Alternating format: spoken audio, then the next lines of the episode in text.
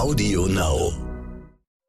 Die Stunde Null, der Wirtschaftspodcast von Kapital und NTV zu den wichtigsten Themen der Woche. Europäisches Wiederaufbaugeld in Deutschland gibt es keine Debatte zu. Es gibt nur Italien, Spanien und so, die müssen das Geld richtig ausgeben. So. Aber dass wir in Deutschland es vertan haben, uns wirklich was Neues zu überlegen und dieses Geld, was ja dringend für Digitalisierung und für grüne Sachen ausgegeben werden müsste, halt irgendwie neu zu vergeben, das kommt nicht an. Im Grunde war es so, dass ich mit den Grünen und den Liberalen darüber verhandelt habe, in welche Fraktion ich mich setze. Mir war ganz schnell klar, dass wenn ich unabhängig bleibe, also mich in keine Fraktion begebe, dann kann ich fünf Jahre irgendwie am, in Spanien am Strand chillen und irgendwie Sambuca trinken oder so. Klingt Aber auch gut. ja, es ist nicht schlecht. Also man kann das sicher so machen oder halt Satire-Autor werden oder sowas. Aber für mich war klar, ich habe Lust, das Maximum an meinen Wahlversprechen umzusetzen. Und dafür ähm, muss ich halt in irgendeine Fraktion, damit ich dann eben auch die Ausschüsse kriege. So. Was überhaupt nicht, also für mich vorkommt im Wahlkampf, ist diese ganze Frage der Digitalisierung. Also dieses Triell war ja dafür sehr bezeichnend, da gab es einfach gar kein Wort dazu.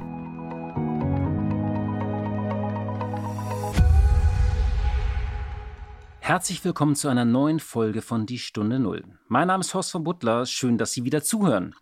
Diese Woche war bei mir Damian Böselager zu Gast in der Redaktion in unserem ganz neuen Podcast-Studio am Potsdamer Platz. Vor vier Jahren gründete Böselager aus seiner WG mit Freunden die erste paneuropäische Partei Volt. Zwei Jahre später zog er als einziger Abgeordneter in das Europaparlament und nun kämpft er im Bundestagswahlkampf an der Seite mit Mitstreitern für ein Thema, das im Wahlkampfjahr nahezu untergeht, und zwar Europa. Und in dieser Woche hat er mir erzählt, wie er sich in Brüssel durch die Initiativen und Ausschüsse gekämpft hat, was man als einzelner Mensch in der Politik überhaupt erreichen kann und wie er hautnah den 750 Milliarden Euro schweren EU-Rettungsfonds mitgestalten durfte. Und ich freue mich auf meinen heutigen Sparringspartner, eine Stimme, die Sie schon gut kennen, mein lieber Kollege von Kapital, Nils Kreimeier, der unsere Podcast-Geschäfte koordiniert, seit Jahren über die Digitalisierung schreibt und ein guter Kenner der Autobranche ist. Er ist frisch zurück von der internationalen Automobilausstellung, vollgeladen wie ein Tesla. Herzlich willkommen, Nils, schön, dass du da bist. Oh mein Gott, was für eine Anmoderation, vollgeladen wie ein Tesla. Ja, hallo, ich äh, freue mich auch mal wieder in der Stunde Null zu sein. Ja, natürlich bereite ich mich bei der Anmoderation immer gut vor, auch auf dich, lieber Nils. Sag mal, wie bist du eigentlich nach München gefahren mit einem E-Auto? Nein, also eigentlich ist meine Anreise nach München, sagt eigentlich alles über den Stand äh, des, der Verkehrspolitik in Deutschland. Ich wollte eigentlich natürlich mit dem Zug fahren von Berlin. Es gibt ja eine ganz gute Zugverbindung von Berlin nach München, aber es war ja Bahnstreik. Also saß ich am Ende äh, tatsächlich wieder im Flugzeug, übrigens in einem vollgepackten äh, Lufthan Lufthansa-Flugzeug von Berlin nach, nach München, was ja eigentlich man äh, vermeiden sollte. Man soll ja eigentlich keine Inlandstrecken mehr äh, fliegen. Das ist ja auch der Gedanke der Politik. Ich bin aber tatsächlich mal äh, durch Deutschland auch mit dem Elektroauto gefahren nach Stuttgart runter und habe da, äh, ich glaube, viermal zwischenhalten müssen zum Laden. Das war die Woche. Und damit sind wir beim heutigen Thema. Die IAA war ja dieses Jahr etwas ganz Besonderes, denn es war eine der wenigen großen internationalen Messen, die wir im Messeland Deutschland wirklich in Präsenz veranstalten konnten. Und sie lag kurz vor der Bundestagswahl, wo ja das Auto bzw. dessen Zukunft auch indirekt eine Rolle spielt. Und sie wollte in diesem Jahr ganz anders sein und nicht mehr so viel nach Benzin oder Diesel riechen. Was war denn jetzt genau anders? Ist diese Idee aufgegangen? Also ähm, es war ja nicht nur die äh, erste große Messe seit langem, äh, die äh, tatsächlich auch stattgefunden hat in Präsenz, sondern es war auch die erste IAA, also die erste internationale Automobilausstellung, die nicht mehr in Frankfurt stattgefunden hat, wo sie ja jahrzehntelang war, sondern in einem, an einem ganz neuen Standort, nämlich in München. Äh, dieser Ortswechsel, das war ganz bewusst gemacht. Es, gab eine Ausschreibung, es wurde ein neuer Standort gesucht äh, und der Gedanke war, damit nicht nur einen Ortswechsel zu verbinden, sondern auch ein ganz neues Konzept. Es soll nicht mehr nur um die Ausstellung des Autos gehen, also nicht mehr das, was wir früher immer hatten, Auto, darauf äh, äh leicht begleitete Frauen und laute Musik, sondern äh, es soll ein Konzept der Mobilität äh, dargestellt werden. Also Autos, äh, E-Roller, Fahrräder, es sind auch viele Fahrradhersteller auf der Messe äh, gewesen oder sind noch da. Äh, so hatten sich das der Verband der deutschen Automobilindustrie, also der VDA, und die großen Autokonzerne, die dahinter stehen, ausgedacht und, und ausge, äh, ausgeknobelt.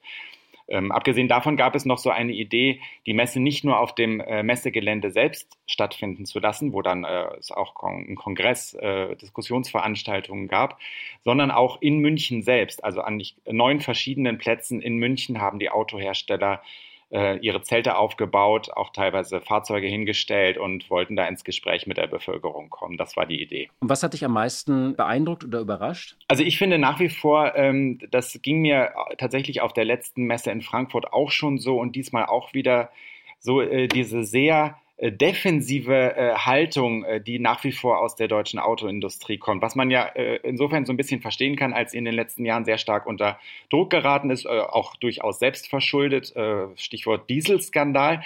Ähm, aber was sich eben nach wie vor auch hält, obwohl es ja diesen Schwenk zur Elektromobilität gibt. Ähm, auffällig war beispielsweise der Volkswagen-Chef äh, Herbert Dies hat die Eröffnungsrede äh, auf der IAA gehalten und er klang eigentlich so die ersten sieben, acht Minuten gar nicht wie ein Autohersteller, sondern eher wie Al Gore, also wie der frühere amerikanische Vizepräsident. Er hat aus, ausschließlich über Klimawandel gesprochen. Ich glaube, das Wort Auto fiel gar nicht in diesen Minuten. Und ähm, diese Haltung zog sich so, so ein bisschen so durch die ganze Messe. Man hat so das Gefühl, die, die Autos werden eigentlich eher so versteckt und vor allem, wenn sie einen Verbrennungsmotor haben, werden sie eher so in eine Ecke gestellt und, äh, und man schämt sich eigentlich dafür, dass es die noch gibt. Und äh, diese Haltung äh, hat nach wie vor was Kurioses irgendwie. Vor einigen Jahren hieß es ja, die deutschen Autobauer haben das E-Zeitalter verschlafen. Dann hieß es, die Aufholjagd hat begonnen. Und ich finde es ja auch wirklich ähm, beeindruckend, äh, wie VW den Schalter umgelegt hat. Ähm, es könnte sein, dass in einigen Jahren VW tatsächlich von der Masse her einer der größten E-Auto-Hersteller äh, der Welt ist. Auch äh, Daimler äh, hat viel getan. Bei BMW tut sich was. Wie ist denn da dein Eindruck? Wie steht es äh, in dem berühmten Rennen äh, gegen Tesla? Na, ich glaube zunächst mal, dass dieser Eindruck, die äh, deutsche Autoindustrie habe dieses E-Zeitalter verschlafen, das war schon immer nicht so ganz äh, richtig. Also ähm, Produzenten wie BMW waren ja schon relativ früh dran mit eigenen Modellen. Stimmt, mit dem i3. Genau. Was, glaube ich, stimmt, ist, ähm, dass es die Autoindustrie und auch ihre Premium-Hersteller tatsächlich nicht geschafft haben, äh, bis jetzt ein Auto hinzustellen, das so, so dieses, ähm, diesen gewissen Kick hat, also diese Begehrlichkeiten weckt, äh, wie es der Tesla ja tut. Also, dass es wirklich ein Auto ist, das man äh, ab einer bestimmten äh, Preisklasse oder, oder, oder wenn du das Geld dafür hast, einfach haben will. Das haben sie nicht geschafft, das hinzustellen. Und diesen Vorwurf muss man ihnen, glaube ich, schon machen. Ähm, jetzt gibt es so die ersten Autos auch äh, in dieser Kategorie und äh, das wird sich, glaube ich, auch ändern, aber da waren sie halt tatsächlich zu spät.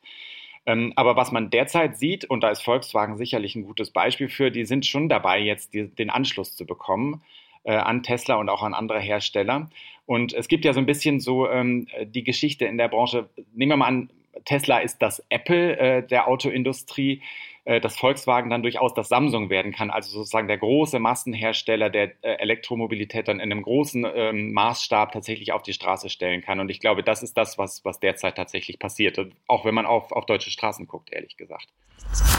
Das hat wehgetan. Die CSU hat mal wieder zugeschlagen mit einem Zitat, das es in sich hat. Natürlich stünden wir mit Markus Söder besser da, hat CSU-Generalsekretär Markus Blume dem Spiegel gesagt. Es gab ja auch noch dieses legendäre Video, wo Markus Söder ähm, äh, auf die Frage, ob Armin Lasche Kanzler wird, äh, einige Sekunden zögert und dann sagt, klar. Also ähm, ich glaube ja irgendwie so, das ist, die CSU ist irgendwie noch der stärkste Gegner in diesem Wahlkampf für Armin Laschet, oder? naja, die CSU ist ja sowieso schon immer davon überzeugt gewesen, dass das Land äh, mit ihr besser fahren würde. Ich glaube, in großen Teilen des Landes sieht man das doch äh, anders. Aber was einem wirklich, was wirklich brutal ist, finde ich mittlerweile, äh, äh egal wie man zu ihm steht, äh, wie mit äh, Armin Laschet teilweise in der Öffentlichkeit umgegangen wird. Man hat ja das Gefühl, er kann eigentlich machen, was er will. jedes Lächeln, jeder Versprecher, jeder aus dem Zusammenhang äh, gerissene äh, Videomitschnitt wird so ausgelegt, dass es ihm, ihm schadet und jetzt hauen auch noch die eigenen Leute drauf. Also es ist äh, keine beneidenswerte Situation, in der dieser Mann steckt. Vor allem, es gibt ja immer noch eine, eine schmale Möglichkeit, also sie ist im Moment unwahrscheinlich, aber dass er Kanzler wird und wir hätten wirklich ein ein Kanzler, der beim Amtsantritt äh, völlig entleert wäre, auf den alle monatelang so draufgehauen wurde, der zu einer Witzfigur erklärt wurde. Äh, das wird ja auch sehr schwierig. Äh, ich meine, das wird im Amt sich dann wieder ändern, wenn er dann diese Auftritte hat. Aber ähm, dass jemand so demontiert wird, vor allem dann immer über soziale Netzwerke wie Twitter und so, ich finde das schon äh, bemerkenswert. Und wenn das tatsächlich doch Kanzler werden sollte, ähm, und eine Möglichkeit besteht ja noch trotz der Umfragen, die sehen ja im Moment an, eigentlich anders aus, äh, wird es ganz schön ähm, kompliziert, ja, äh, wenn er dann eingeführt wird, vor diesem Menschen wieder Achtung zu haben, nicht? Ja, ich, ich glaube auch. Also, und es ist ja tatsächlich so, dass die Möglichkeit noch besteht. Die Umfragen sind ja relativ äh, volatil, also beweglich und das äh, zwischen den Parteien, es gibt ja eine Fehlermarge, die auch in den Umfragen drin ist. Also da ist schon noch die Möglichkeit drin. Und was ich mir manchmal vorstelle, ist, man stelle sich vor, die erste Wahl von äh, Angela Merkel habe in einem Umfeld stattgefunden, in dem mit so Twitter-Schnipseln und äh, den ganzen Social-Media-Effekten gearbeitet wird. Also was man da hätte rausholen können, äh, bei dieser Frau, die ja gerne auch mal die Mundwinkel runterzieht äh, und, und ähm, im, im, falschen Moment äh, skeptisch guckt und so. Also da wäre, glaube ich, eine ganze Menge drin gewesen, was ein ähnliches Potenzial gehabt hätte. Dass wir das noch erleben dürfen. Rot-Rot-Grün ist hier ja in Berlin bekannt als Tollhaus und Experimentierlabor, das sich Inspiration aus aller Welt zusammensucht, vorzugsweise aus Venezuela und Kuba. Und mit dem Mietendeckel hatte Berlin ja versucht, Mietpreissteigerungen in der Hauptstadt zu stoppen. Das hat das Bundesverfassungsgericht dann äh, für nichtig erklärt. Jetzt starten die einen neuen Anlauf, und zwar über eine Bundesratsinitiative, wollen praktisch den, den Mietendeckel doch noch irgendwie einführen. Ist das jetzt irgendwie eine Verzweiflungstat oder wie siehst du das? Also in erster Linie ist das vor allem wieder so eine ganz typische Berliner Nummer, finde ich. Äh, wir, wir setzen was in den Sand, was juristisch dann abgeschmettert wird und versuchen es dann trotzdem immer weiter. Und es ist natürlich vor allem Wahlkampf. In Berlin ist ja äh, am 26. September nicht nur wie überall Bundestagswahl, sondern es wird auch ein neues Abgeordnetenhaus gewählt. Und man hat so ein bisschen das Gefühl, äh, dass der rot-rot-grüne Senat unbedingt nochmal an das erinnern will, was er offenbar für eine seiner größten Leistungen hält, nämlich diesen juristisch krachend gescheiterten Mietendeckel. Und auch an der Realität gescheitert. Ich meine, dieser Mietendeckel hat nicht also die Mieten sind zwar gesunken, aber vor allem das Angebot an Wohnungen ist gesunken. Und zwar, das hat sich äh, teilweise halbiert auf den Portalen. Ganz genau so ist es. Teilweise sind auch äh, Mietwohnungen in Eigentumswohnungen umgewandelt worden. Das ist alles sind, sind auch Dinge, die vorher äh, von Experten auch schon vorhergesagt worden sind. Und genauso ist es dann auch eingetreten. Aber da will man offenbar irgendwie mit dem Kopf durch die Wand. Dass sich diese Änderung im Bundesrat durchsetzen lässt, ist relativ unwahrscheinlich. Da sind die Mehrheiten ja anders. Aber irgendwie passt das Ganze so ein bisschen, finde ich, in diese allgemeine Stimmung, in der ja an vielen vielen Orten von einem Linksrutsch in Deutschland geträumt wird und eine Regierungsbeteiligung der Linken im Bund ja nicht völlig ausgeschlossen ist nach den derzeitigen Umfragen. Und parallel gibt es hier auch eine Abstimmung äh, in Berlin noch, äh, einen DAX-Konzern in Teilen zu enteignen. Also wird wirklich spannend die kommenden Wochen. Die Stunde Null. Das Gespräch. Wir kommen zu unserem heutigen Gast, Damian Böselager. Er ist Mitgründer von Volt, dieser paneuropäischen Partei, und er ist auch das einzige Mitglied im Europäischen Parlament. Kurz ein paar Daten zu ihm. Er wurde 1988 in Frankfurt am Main geboren und er hat unter anderem Public Administration an der Columbia University in New York und in Berlin studiert. 2012 reiste er mit zwei Freunden durch die EU für ein Projekt, das Euroskop, hat da junge Menschen interviewt, Politiker, Journalisten und Wissenschaftler. Äh, hat danach als Unternehmensberater für McKinsey gearbeitet und dann 2017 mit zwei Freunden aus seiner WG Volt gegründet. Volt ist die erste paneuropäische Partei der Geschichte. Das heißt, sie hat in allen Mitgliedstaaten das gleiche politische Programm. Ihr Motto ist paneuropäisch, pragmatisch und progressiv. Und bei der Europawahl haben sie äh, 0,7 Prozent der Stimmen bekommen. Damian Böselager ist damit dann eingezogen und ich habe mit ihm über die vergangenen zwei Jahre gesprochen und über andere Projekte und Initiativen und auch die Bundestagswahl, wo das Thema Europa ja keine Rolle spielt. Herzlich willkommen in der Stunde Null, Damian Böselager. Danke für die Einladung. Schön, dass Sie hier sind. Äh, Sie sind normalerweise in Brüssel, jetzt diese Woche in Berlin. Bisschen auf Wahlkampftour hier? Auf jeden Fall. Das ist äh, genau der Grund, warum ich gerade hier bin. Ja, bevor wir auf den Wahlkampf kommen, Sie sind jetzt seit zwei Jahren in Brüssel ähm, und Sie sind da so ganz alleine hingezogen für Volt. Wie ist das eigentlich, wenn man dann so in der Stadt startet? Wie waren die ersten Erfahrungen? Sind Sie schon ernüchtert oder sind Sie noch voller Tatendrang? Es war ganz einsam. Nein, es war eigentlich alles okay. Ich bin ja schon eigentlich fast zwei Tage nach der Wahl dann direkt nach Brüssel gegangen, um da zu verhandeln. Da hat das Mandat noch gar nicht angefangen, aber da habe ich dann mit den Liberalen und den Grünen darüber verhandelt, wo ich mich zusetze in die Fraktion. Und dann äh, ging das schon damals los sozusagen. Und äh, wie sind die Erfahrungen? Ich meine, es ist so viel passiert in diesen zwei Jahren, das ist wahrscheinlich hart, das jetzt ganz kurz zusammenzufassen. Ja, aber es gibt so diese eine Frage, äh, die sich vielleicht jeder Mensch auch stellt. Kann man alleine überhaupt etwas bewirken in der Politik? Man denkt immer mal, man ist machtlos gegenüber Institutionen und dann noch im Anführungszeichen Moloch, Brüssel. Äh, wie waren da Ihre Erfahrungen? Also kann man was bewirken? Haben Sie das Gefühl, dass Sie was bewirkt haben? Auf jeden Fall. Ja, es war eine super ähm, spannende Zeit, diese ersten zwei Jahre. Und ich glaube, es ist wirklich viel, viel passiert. Also über meine ganzen Bereiche hinweg hatte ich das Gefühl, wenn man das Spiel so ein bisschen versteht und das dauert vielleicht zwei Minuten, dann kann man wirklich sehr, sehr viel machen. Gerade wenn man irgendwie Lust hat zu gestalten und wenn man sich die Leute findet, die auch Bock haben, eben was zu reißen. Sie haben ganz am Anfang von einem erfahrenen Politiker einen Rat bekommen, äh, von den Grünen, von Herrn Bütikofer. Wie kam es dazu und was hat er Ihnen geraten? Ich habe so eine Tour gemacht, wie man das so kennt, wenn man irgendwie äh, was neu machen möchte und schnell lernen möchte, habe ich mal eine Tour gemacht mit ganz vielen Abgeordneten, habe die gefragt, was würdet ihr mir denn raten, was einen erfolgreichen Politiker ausmacht? Ähm, eine Sache, die mir einer geraten hat, war, konzentriere dich nur auf ein Thema und werd da der absolute Experte. Diesen Rat habe ich nicht befolgt. Also ich mache meine ganzen äh, Themen, egal ob es jetzt EU-Reform ist, Migration, Digitalpolitik ähm, oder jetzt eben auch diesen Wiederaufbaufonds, zu dem wir vielleicht noch zwei, drei Worte sagen werden. Ähm, da habe ich mich ein bisschen breiter aufgestellt, als mir das geraten wurde. Aber der Rat von Herrn Bütikofer war sehr gut. Der hat gesagt, wenn dir klar ist, dass du eine, also sozusagen nur alleine bist und dass du bei den Grünen alleine bist und dass die Grünen auch nicht die größte Fraktion ähm, im Europäischen Parlament ist, dann weißt du, dass du nichts mit Macht durchdrücken kannst, sondern dann musst du eben darauf achten, dass äh, du vielleicht auch deine Ideen einfach anderen zur Verfügung stellst und dann kannst du sozusagen über andere viel erreichen. Und warum ist das wichtig?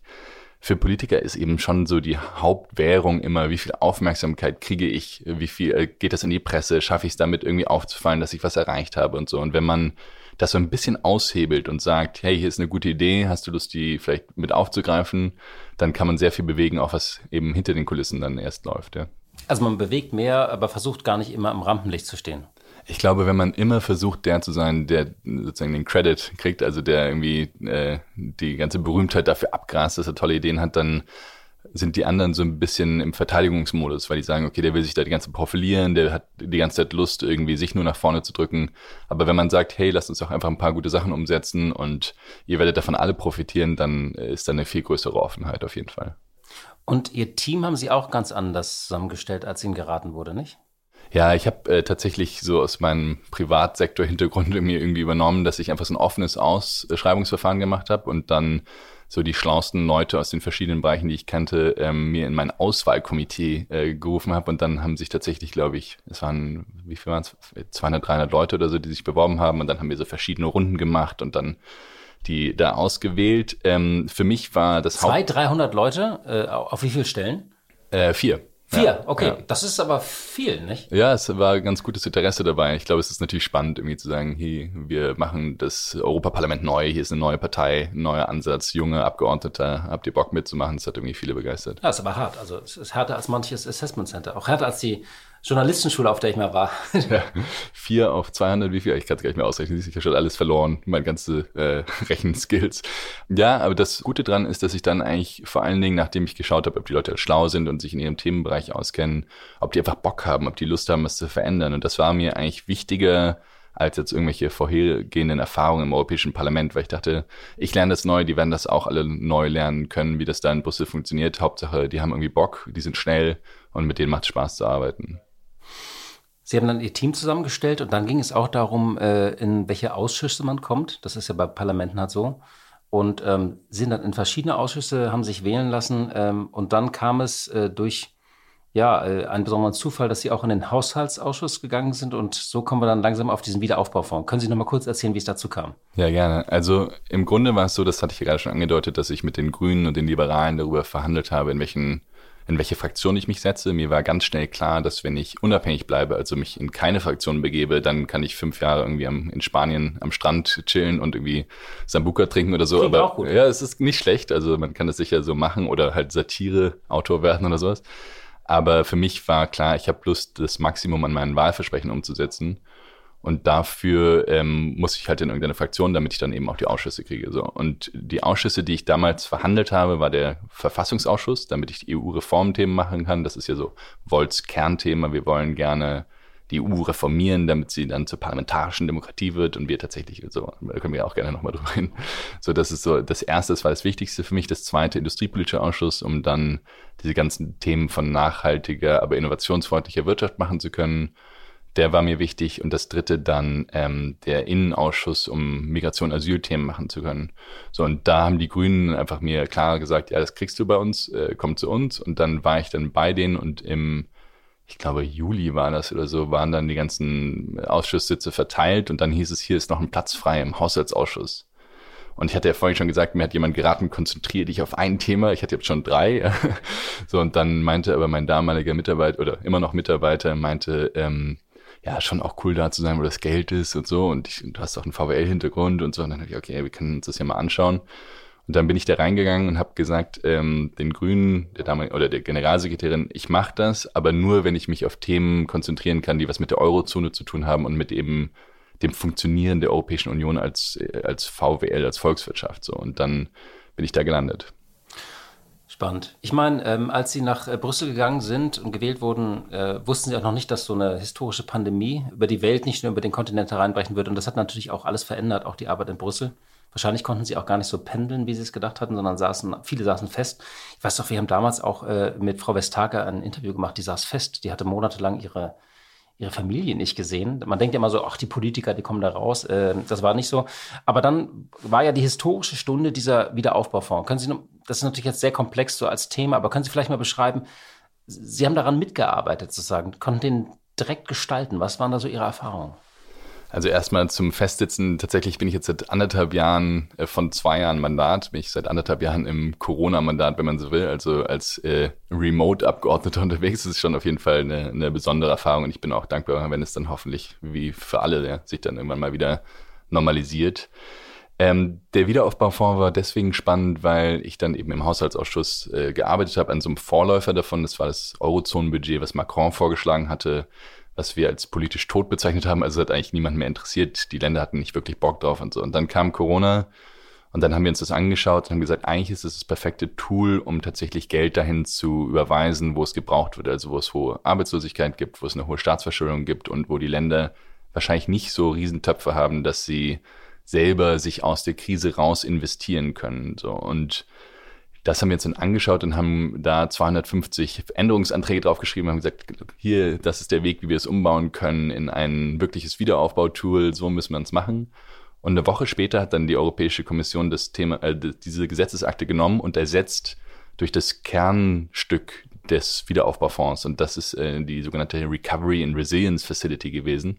Oder ist es auch immer noch. Und ja, dann haben die Grünen gesagt, okay, jetzt hast du schon an dem Vorläufer gearbeitet, dann kannst du jetzt eben hier auch das Ding mitgestalten. Und das war natürlich äh, spannend. Ja. Also, wenn man sich das mal in der Historie anschaut, irgendwie vor vier Jahren haben wir Volt gegründet zu dritt mit zwei, äh, mit zwei anderen Mukeln, wenn ich das mal so sagen darf, irgendwie aus dem Studentenzimmer heraus. Ähm, und dann vier Jahre später saß ich dann da und habe dann irgendwie das größte EU-Programm aller Zeiten mitverhandelt. Das war natürlich eine total einmalige Erfahrung und dann vielleicht auch eine ganz gute Antwort auf die Frage, die Sie am Anfang gestellt haben, kann man was bewirken alleine? So, ja, geht schon. Man kann dann irgendwie auch an so wirklich großen Dingern ähm, mit, mitschrauben. Ja, Wahnsinn. Tatsächlich äh, 750 Milliarden, der größte Fonds. Es war auch eine Befähigung der Kommission, tatsächlich eigene äh, Schulden zu machen. Also die, äh, ein, Europa ist damit ein eigener neuer Schuldenraum, ist ein neuer finanzpolitischer Akteur auch an den Märkten entstanden. Das Geld wird jetzt gerade verteilt. Was war Ihnen wichtig? Können Sie vielleicht auch an ein, zwei Beispielen deutlich machen? Was war Ihnen wichtig äh, bei dem Design äh, dieses Fonds? Also auf was haben Sie da zum Beispiel gedrungen, als das so gebaut wurde? Es gibt so äh, zwei, drei inhaltliche und zwei, drei prozedurale Dinge. Ja? Also ich fange mal mit dem Prozeduralen an und dann kommen wir zu dem spannenderen inhaltlichen. Aber prozedural ist es ja so, dass da einfach sehr, sehr viel Geld ausgegeben wird. Also für diese spezielle Gesetzesakte, an der ich gearbeitet habe, sind es 672,5 Milliarden Euro, also nicht die ganzen 750, sondern sozusagen der Großteil davon. Und für mich war eigentlich wahnsinnig wichtig, dass das nicht nur als reine administrative Akt gesehen wird, sondern dass es parlamentarische Kontrolle gibt dieser Gelder. Weil wenn man so viel Geld in die Hand nimmt, dann ist es eine politische Entscheidung, wofür das ausgegeben wird.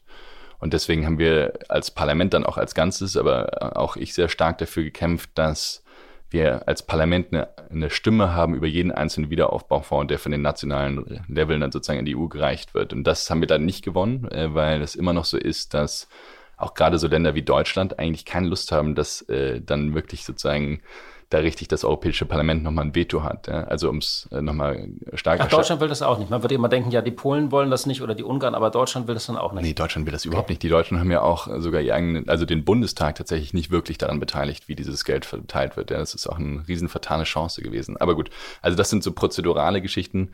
Das zweite prozedurale äh, war, äh, dass es mir sehr wichtig war, dass wir ganz starke Kriterien setzen auf europäischer Ebene, damit dieses Geld richtig ausgegeben wird und dass es so aufgesetzt wird, dass man nicht einfach nur Geld überwiesen bekommt, sondern dass man tatsächlich irgendwie zeigen muss, dass man ja, dass man gewisse Erfolge reinbringt, bevor man dann eben wieder neue Tranchen kriegt. Und da war der Vorschlag der Kommission auch schon sehr gut. Es ist ja so, dass die Länder zwar einen Plan jetzt gerade eben abstimmen, also die, ich sage zum Beispiel eben als Deutschland, ich will meine 25 Milliarden so und so ausgeben.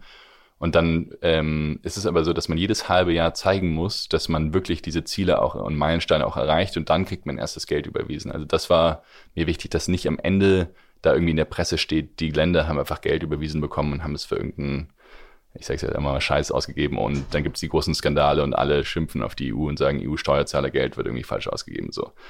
Ähm, das sind so mehr so prozedurale Dinge. Inhaltlich war es mir sehr wichtig, dass wenn man schon mal so viel Geld in die Hand nimmt, dass man nicht einfach irgendwo rein investiert, sondern eben in Digitalisierung und in Klimawandel, also den Klimawandel zu bekämpfen. Und da haben wir äh, wirklich auch ganz gute Erfolge erreicht. Also es ist eh schon so gewesen, dass wir uns dafür eingesetzt haben, dass 37 Prozent, das sind fast 256 Milliarden Euro oder so, ausgegeben werden für ähm, ja eben klimarelevante Investitionen. Und was wir da als großen Erfolg erreicht haben, ist, dass wir eine Liste geschrieben haben, was denn eigentlich eine klimarelevante Investition ist. Das ist super nerdy, weil man dann halt so ganz, ganz viele verschiedene Themen durchgeht und dann sagt, okay, das ist klimarelevant und wenn du Gebäude sanierst, nur wenn du eben Primärenergie und so weiter. Das ist sehr, sehr nerdy, aber das entscheidet natürlich wahnsinnig viel. Wenn man dann eben tatsächlich 256 Milliarden dahinter stehen hat, die dann auch danach ausgegeben werden müssen, dann sind halt diese, äh, sag ich mal, nerdy Tabellen halt extrem relevant. Ja. Ähm, das ist auch ganz cool, weil sich unser Kompromiss, den wir da erarbeitet haben, tatsächlich auch auf alle Strukturfonds ausgeweitet hat. Das heißt, das war auch überhaupt nicht in der Presse, aber die Kommission hat halt unsere Idee davon, was eine grüne Ausgabe ist, tatsächlich jetzt auch auf die ganze Kohäsionspolitik übertragen. Also alle Gelder, nochmal ein Drittel der EU-Gelder sozusagen werden jetzt nach unserer neuen Methodologie ausgegeben, was ich ganz cool finde. Aber egal, wie gesagt, ein bisschen nerdy. Und das zweite ähm, inhaltliche war für uns, dass man eben in die Digitalisierung investiert. Ja. Also wir haben von Anfang an, ich glaube auch als allererstes Büro, dafür gekämpft, dass 20 Prozent für Digitales ausgegeben werden müssen. Und das hat sich tatsächlich auch dann durchgesetzt. Und jetzt werden dann 135 Milliarden äh, von diesem ganzen Geld dann auch eben wirklich für Digitalisierungsausgaben ausgegeben. Wie stellt ihr das denn äh, sicher oder wie kann das äh, Parlament das äh, nachhalten? Also wird es dann so Kontrollbesuche geben? Werden irgendwelche Leute ausschwärmen und sich das angucken, ob das auch alles wirklich äh, gebaut wurde? Irgendwelche Wasserstoffprojekte oder ähm, äh, andere Anlagen, die dann irgendwo entstehen? Oder wird das einfach nur gemeldet? Äh, Gibt es da auch digitale Datenbanken, wo das erfasst wird? Also was sind da die Kontrollmechanismen? Das ist ja so die große deutsche Angst immer, dass das Geld irgendwo überall versickert dann. Also es gibt verschiedene. Ähm, das erste ist, dass die, wie ich das schon gesagt habe, sozusagen der, der erste Schritt, nachdem das Gesetz verabschiedet wurde, ist, dass die Länder sich hinsetzen und für sich selbst sagen, okay, ich weiß jetzt die Anforderungen, die die EU mir gegeben hat. Und jetzt muss ich einen Plan schreiben, wie ich diese Gelder ausgebe und diesen, der diesen Anforderungen genügt.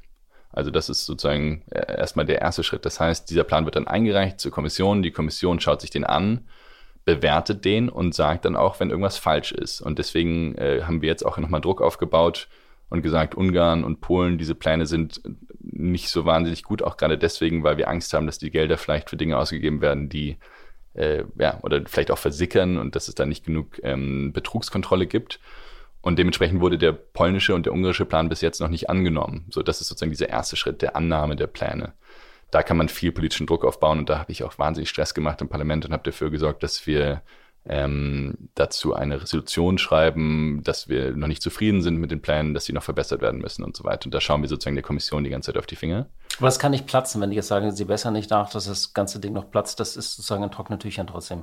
Das ist eine gute Frage. Also im Grunde steht da nur drin, dass die Kommission eben sagen kann, wenn die Pläne nicht gut genug sind, und dass sie die dann auch nicht annehmen muss. Und solange sie sie nicht annimmt, schreibt sie keine Vorlage für den Europäischen Rat, da eben einen Stempel drauf zu geben und dann passiert halt nichts. Also es ist schon so ein bisschen ein Tanz. Die Frage ist halt, ist der politische Wille da bei der Kommission, ihr großes Baby, den Wiederaufbaufonds äh, in irgendeiner Weise auch zu gefährden, indem sie da dann tatsächlich Gelder irgendwie überhaupt nicht auszahlen wir werden sehen. Ja. Ich glaube, dass es im Endeffekt äh, wahrscheinlich wie immer auf der EU-Ebene dann zu irgendeiner Einigung kommen wird, aber der Druck ist wichtig, um dafür zu sorgen, dass sich tatsächlich auch was verändert, wie dieses Geld ausgegeben wird, gerade in Ungarn. Wie sehen Sie diesen Fonds? Ist das die berühmte Blaupause, sozusagen für die Zukunft nur für Krisen, oder ist das tatsächlich auch ein Instrument, äh, um generell einfach die EU zu befähigen, Schulden aufzunehmen, um in gewisse Zukunftsfragen zu investieren? Also da gibt es jetzt erstmal technisch das Problem, dass die EU keine Schulden aufnehmen darf. Ja, ja. Also das steht in den Verträgen und wir haben das jetzt gelöst, indem wir gesagt haben, okay, äh, es gibt so einen theoretischen Raum, den wir beleihen zwischen dem Maximum der, der Eigenmitteldecke und dem wieder äh, und dem mehrjährigen Finanznahmen. Und so. Das ist sehr, sehr theoretisch, aber im Grunde sind es in irgendeiner Weise schon so Spielereien, um irgendwie das Unmögliche gerade möglich zu machen, wo sich auch alle darüber einig waren, dass es notwendig ist. Und ich glaube, was jetzt passieren muss, ist, dass man lernt erstmal aus dem, was man jetzt macht ähm, und sich anschaut, was hat gut funktioniert, was hat nicht so gut funktioniert. Aber dann ist meiner Meinung nach ganz, ganz klar wichtig, dass wir zu einer europäischen Fis äh, Fiskalpolitik kommen. Und dazu gehört, dass wir Schulden aufnehmen können, dazu gehört, dass wir investieren können. Und dazu gehört aber auch, dass wir Reformen einhalten können. Und jetzt ist die Dynamik immer noch so, dass die Mitgliedsländer sich sehr stark dagegen stellen. Also Sie hatten es gerade gesagt, digitale Datenbank. Ja? Wir haben eigentlich eine digitale Datenbank verlangt, in denen der gezeigt wird, wie diese ganzen Gelder ausgegeben werden. Und da hat sich auch Deutschland dagegen gestellt. Gesagt, wir, wir kriegen das jetzt nicht hin. Also wir können das per Fax vielleicht äh, ja, schicken, eben. Ja, genau. Äh, was wir da gemacht haben.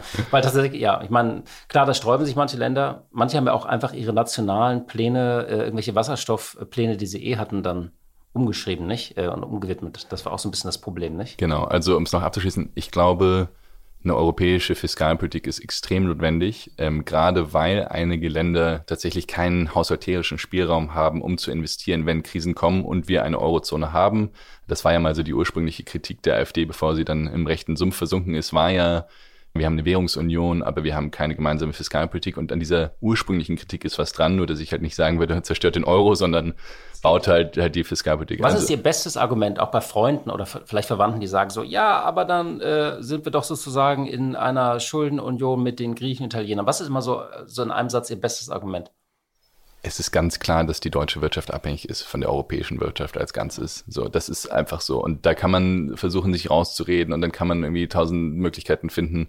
Aber im Grunde gibt es für Deutschland eigentlich meiner Meinung nach keine sinnvolle Alternative dazu zu sagen, wir kriegen Europa als äh, Währungsraum, wir kriegen Europa als Wirtschaftsraum nur stabil aufgesetzt, wenn wir diese Imbalancen zwischen den einzelnen Ländern tatsächlich auch irgendwie ausgleichen können, was wir eh schon machen mit ganz viel EU-Geldern. De facto haften wir schon, also, also genau, die Debatte ist seit Griechenland eine klar. Ähm, um noch eine ja. Sache, weil Sie hatten es gerade gesagt, mit dieser Frage, ähm, was Deutschland auch zum Beispiel gemacht hat mit Wasserstoffprojekten und so. Ja, ich muss noch einmal ganz kurz sagen, wie unglaublich sauer ich auf die deutsche Regierung bin, wie sehr die diese Chance haben verziehen, also okay. vorbeiziehen lassen. Ja, also zwei Dinge. Ja. Also der Wiederaufbaufonds, hatte ich ja gesagt, hat auf der einen Seite Reformen oder verlangt Reformen da gibt es so länderspezifische Empfehlungen der Europäischen Kommission, die immer sagt, okay, Land A muss das machen. Für Deutschland steht da drin Rentenreform. Und es stehen noch zwei, drei andere Sachen drin, aber eben auch Rentenreform. Ja?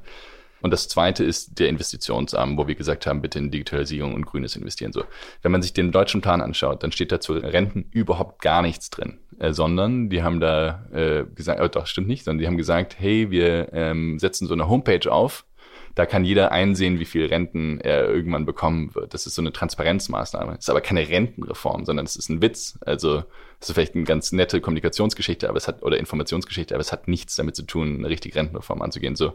Das heißt, wir als Deutsche sagen immer, oh, die ganzen Länder, die machen keine Reformen, das wäre so blöd, die, die Italiener und so. Während die Italiener fast, also nicht fast, sondern deren Regierung ist gefallen über den Versuch, richtige Reformen umzusetzen. Die Spanier hatten fast äh, eine Koalition, die auseinandergebrochen ist, weil die eine Rentenreform tatsächlich vorgeschlagen haben, innerhalb einer sozialdemokratisch und linken Regierung. Und die Deutschen sitzen da und machen nichts. Überhaupt nichts. Also überhaupt kein gestalterischer Anspruch, was diese Reform angeht. So, und auf dem Investitionsarm ist es genauso schlimm, weil wir da einfach unsere Konjunkturprogramm 2020, was wir schon vorher geplant hatten, weil wir das Geld halt hatten, genommen haben und uns europäisch refinanzieren lassen haben. Das heißt, wir haben diese 25 Milliarden genommen, haben überhaupt keinen Cent irgendwas Neues uns ausgedacht mit diesem EU-Geld, sondern haben einfach das die schon existierenden Programme genommen und die refinanziert. Was man damit macht. Ähm, und das war Konsens sozusagen von CDU und SPD. Ja, Konsens von CDU und SPD und natürlich überhaupt keine öffentliche Debatte dazu, weil das einfach runtergehalten wurde. Wüsste, glaube ich, auch keiner, nicht? Nein, es hat keiner eine Ahnung, was. Also europäisches Wiederaufbaugeld in Deutschland gibt es keine Debatte zu. Es gibt nur Italien, Spanien und so, die müssen das Geld richtig ausgeben. so. Aber dass wir in Deutschland es komplett versagt, also dass wir es vertan haben, uns wirklich was Neues zu überlegen und dieses Geld, was ja dringend für Digitalisierung und für grüne Sachen ausgegeben werden müsste, halt irgendwie neu zu vergeben, das, das kommt nicht an.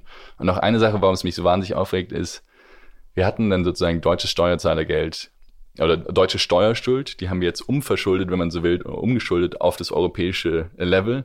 Das heißt, wenn es irgendwann mal europäische Steuern gibt, mit zum Beispiel einer Plastiksteuer oder so, dann ist es im Endeffekt so, dass der italienische Steuerzahler für die ursprünglich deutsche Steuerschuld aufkommt. Also von wegen zu sagen, hey, äh, der deutsche Steuerzahler zahlt immer für den Italiener, jetzt haben wir es gerade mal genau umgedreht und die Italiener haben keinen Cent extra Stimulus-Package bekommen. Also sozusagen diese ganze Idee, ich, warum setze ich einen Wiederaufbaufonds auf? Weil ich natürlich die Wirtschaft ankurbeln möchte, weil ich irgendwie möchte, dass da sozusagen mehr Geld reinfließt. Das ist halt damit alles rausgenommen worden. Das Geld ist eigentlich verpufft auf deutscher Ebene, wenn man es so möchte. Und man hat halt einfach einen Nettoeffekt, dass man deutsche Schulden auf europäische Steuerzahler Schultern umgemünzt hat. Bisschen nerdy, ich aber. Grad, nee, nee, alles gut. Ich merke auch schon ein bisschen äh, sozusagen vom Temperament, äh, dass Sie im Wahlkampf sind, weil äh, Volt ist ja tatsächlich im Wahlkampf.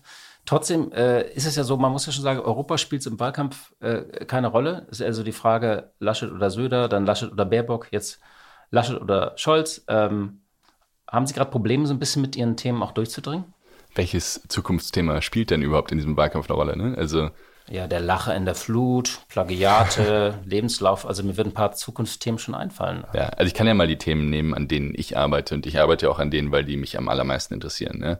EU. Wer sagt denn den Deutschen, dass es keine Zukunft für Deutschland außerhalb einer wirklich stärker integrierten EU geben soll? Wer hat denn eine Vision davon, wie Deutschland innerhalb dieser EU oder wie die EU eigentlich funktionieren soll? Ja, wir haben irgendwie durch Corona den Brexit vergessen, habe ich manchmal das Gefühl, und dass da wirklich eins der größten Länder unzufrieden war und gegangen ist und dass auch diese rechteren oder populistischen Kräfte in der Lage waren, das Land tatsächlich da rauszutreiben, weil so viel im Argen liegt auch in der EU. Ja. Also das muss man ja auch mal sagen. Ja. Das nächste Thema, Migration. Ja. Also da braut sich gerade wieder was zusammen. Also wenn man auf die Zahlen schaut ähm, und auf, auf die, ähm, also man hat keine gemeinsame Migrationspolitik und man, wenn man mal Balkanroute googelt, merkt man, dass die teilweise nicht mehr funktioniert oder dass sagen die Zahlen wieder ansteigen und wir schauen so ein bisschen tatenlos zu bis es dann wieder eskaliert, glaube ich, nicht? Ja, wir schauen schon seit 2015 tatenlos zu, wahrscheinlich schon viel länger. Aber also, warum, also es hängt ja immer alles irgendwie witzig zusammen, ja? aber warum ist Migration und EU-Reform so wichtig zusammenzudenken? Ja? Also Migration ist ja so, wir haben 2015 irgendwie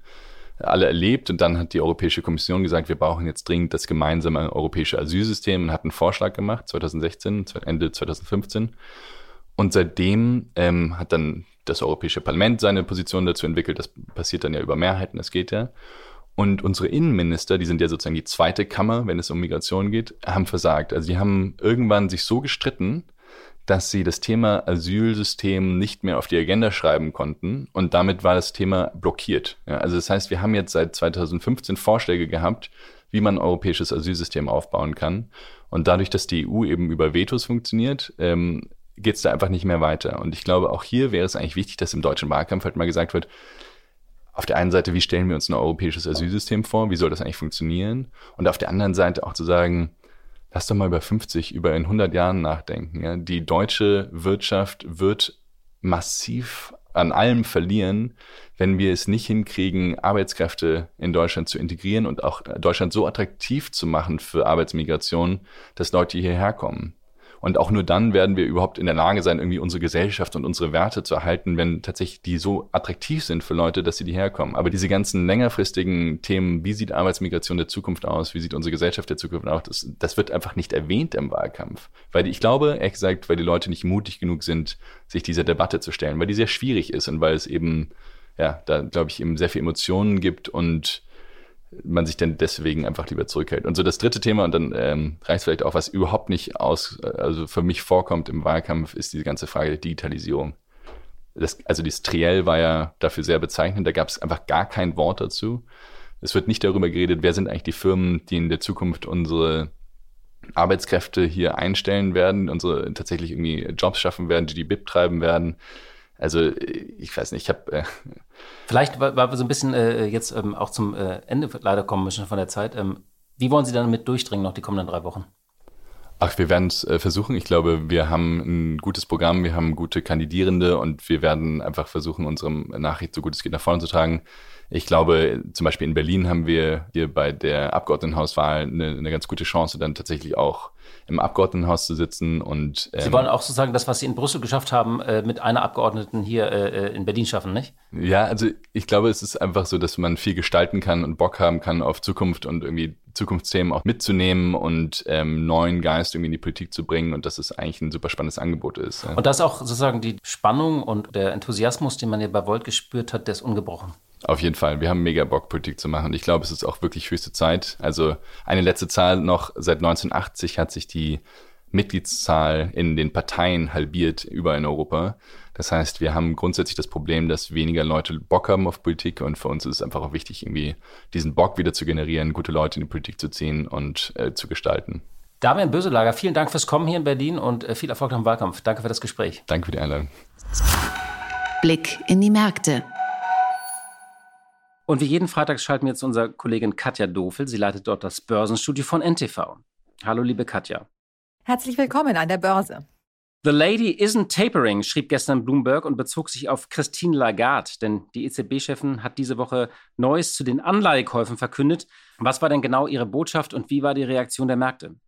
Die Europäische Zentralbank, die hat sich nun für die kleinstmögliche Lösung in der aktuellen Situation entschieden. Also einerseits ganz klare Signale für Inflation, gerade jetzt wieder die Verbraucherpreise bestätigt auf einem 28-Jahres-Hoch ein Plus von fast vier Prozent. Trotzdem einen konkreten Fahrplan zum Ausstieg aus der lockeren Geldpolitik gibt es nach wie vor nicht. Die monatlichen Anleihekäufe im Notfallprogramm PEP, das ja im Zusammenhang mit Corona aufgelegt worden ist, liegen ja bei durchschnittlich 80 Milliarden Euro. Die sollen so ein bisschen zurückgefahren werden. Wie viel genau blieb unklar. Experten sagen gut 60 bis 70 Milliarden Euro monatlich werden es wohl weiterhin bleiben. Immer noch eine enorm hohe Summe. Des Weiteren haben die Notenbanker durchaus anerkannt, die Wirtschaft erholt sich gut. Sie haben ihre Prognose fürs Wachstum nach oben gesetzt und zwar auf fünf Prozent im Euroraum und sie haben auch ihre Inflationserwartungen angehoben und zwar auf 2,2 Prozent Preissteigerung für dieses Jahr, auf 1,7 Prozent Preissteigerung für das Jahr 2022 und immer noch auf 1,5 Prozent für 2023. Kommt es tatsächlich so, dann wäre die Preissteigerung natürlich bald wieder unter der 2%-Marke, die die EZB langfristig anpeilt. Und dann wäre es auch so, dass die Notenbanker tatsächlich recht hätten mit ihrer Annahme, dass diese Preissteigerung nur vorübergehend sei. Allerdings, die Frage ist, ob das nicht doch ein Trugschluss ist, denn die Engpässe bei Material und Bauteilen sind unübersehbar. Gerade jüngst hat sowohl Toyota als auch VW ihre Absatzzahlen nach unten korrigiert, weil man eben aufgrund von Chipmangel nicht so viele Autos herstellen kann, wie man es normalerweise tun würde. Also es könnte doch sein, dass diese Inflation länger bleibt und höher ist, als die Notenbanker das denken. Und damit ist der DAX in genau der gleichen Situation wie vor dem Donnerstag, vor der Notenbankentscheidung. Er ist unsicher, ob es nicht doch zu einer schnelleren Straffung der Geldpolitik kommen muss angesichts hoher Inflationszahlen oder ob man jetzt eben doch ganz in Ruhe auf den Dezember wartet. Deswegen, angesichts der Unsicherheit, hat der DAX auch nur so ein bisschen erleichtert reagiert. Der große Sprung ist ausgeblieben. Ja, und dann gab es neue Schockwellen in China. Der reichste Mann Asiens hat viel Geld verloren. Es geht um einen Immobilienriesen, eine Schieflage, eine Herabstufung beim Rating und Schulden in dreistellige Milliardenhöhe und eine neue Welle der Regulierung. Was ist denn da genau passiert in China?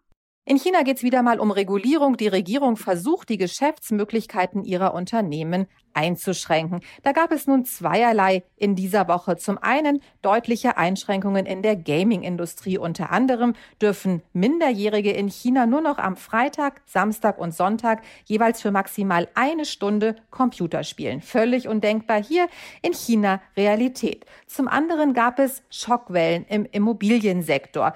Der Immobilienkonzern Evergrande, der zweitgrößte Immobilienentwickler in China, stand an der Börse mächtig unter Druck. Angeblich kann das Unternehmen Kredite nicht bedienen, musste sich da Zahlungsaufschübe verschaffen. Und das hat dafür gesorgt, dass der Kurs auf den niedrigsten Stand seit sechs Jahren gestürzt ist. Insgesamt hat er seit Jahresbeginn schon 75 Prozent verloren. Es gab bereits ähnliche Geschichten im Juni, als der Immobilienkonzern Zinszahlungen nicht pünktlich geleistet hat. Und Investoren sind eben deswegen so hellhörig hier, weil dieser Immobilienkonzern Evergrande auf einem Schuldenberg von sagenhaften 300 Milliarden Dollar sitzt. Das hat also nun schon dazu geführt, dass Ratingagenturen die Bonitätseinstufung zurückgefahren haben und Investoren haben natürlich Sorge, dass bei einem Zusammenbruch von Evergrande das chinesische Bankensystem ins Wanken geraten könnte, eben weil der Schuldenberg so hoch ist.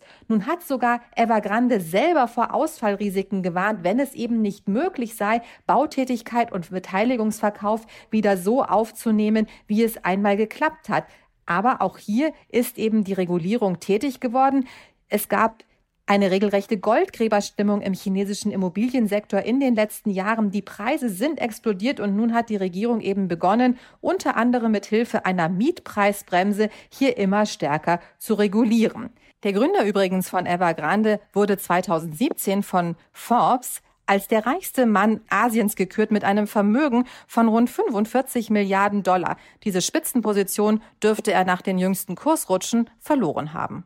Vielen Dank, liebe Katja, für die Einschätzung. Tschüss und ein schönes Wochenende. Für Ihren nächsten Smalltalk.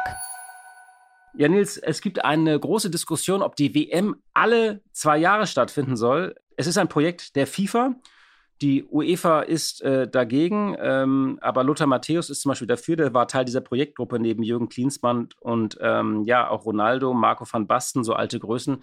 Wie schaust du darauf? Äh, geht das wieder nur um reine Geldmacherei oder was? Äh, das doch, klingt doch irgendwie abenteuerlich alle zwei Jahre, oder? Also ich bin ja wirklich ein äh, großer Fußballfan und gucke auch sehr gerne Weltmeisterschaften, aber ich muss äh, wirklich sagen, alle zwei Jahre, das ist einfach zu viel. Also Fußball hat ja viel mit Tradition zu tun und wir haben, ich glaube, seit 1930 diesen Vier-Jahres-Rhythmus eingehalten und äh, das äh, ist einfach auch eine Sache, die äh, für die Spieler auch äh, gut ist in dieser Folge. Man hat schon gesehen, durch diese sehr starke Verdichtung von Spielen ist es bei diesen großen Turnieren ja immer häufiger so, dass die großen Stars nicht mehr wirklich äh, ähm, aufspielen können, sondern einfach Konditionsprobleme bekommen. Das hat man auch bei der Europameisterschaft, bei der vergangenen jetzt gesehen. Also ich fände es die falsche Entscheidung, jetzt auf einen Zwei-Jahres-Rhythmus zu gehen. Macht einfach keinen Spaß mehr. Ist ein bisschen zu inflationär dann, weil dann würde die EM ja auch irgendwann alle zwei Jahre hat man jedes Jahr ein Turnier. Da fehlt so ein bisschen das Besondere. Und der Titel ist dann auch nicht mehr so wichtig, weil man hat dann ist dann ja zwei Jahre später, kann man ihn schon wieder gewinnen. Also ich hoffe, dass das irgendwie scheitert. Ja, ich auch. Liebe Hörerinnen und liebe Hörer, das war's für heute. Vielen Dank äh, für äh, Ihre Zeit und Ihre Treue. Und Nils, dir danke ich, dass du wieder bei uns zu Gast warst. Und ich hoffe, wir sprechen uns in einigen Wochen wieder. Also wir beide. Und ich hoffe, Sie hören uns in einer Woche wieder zu. Alles Gute und bis bald mal wieder. Die Stunde Null der Wirtschaftspodcast von Kapital und NTV zu den wichtigsten Themen der Woche.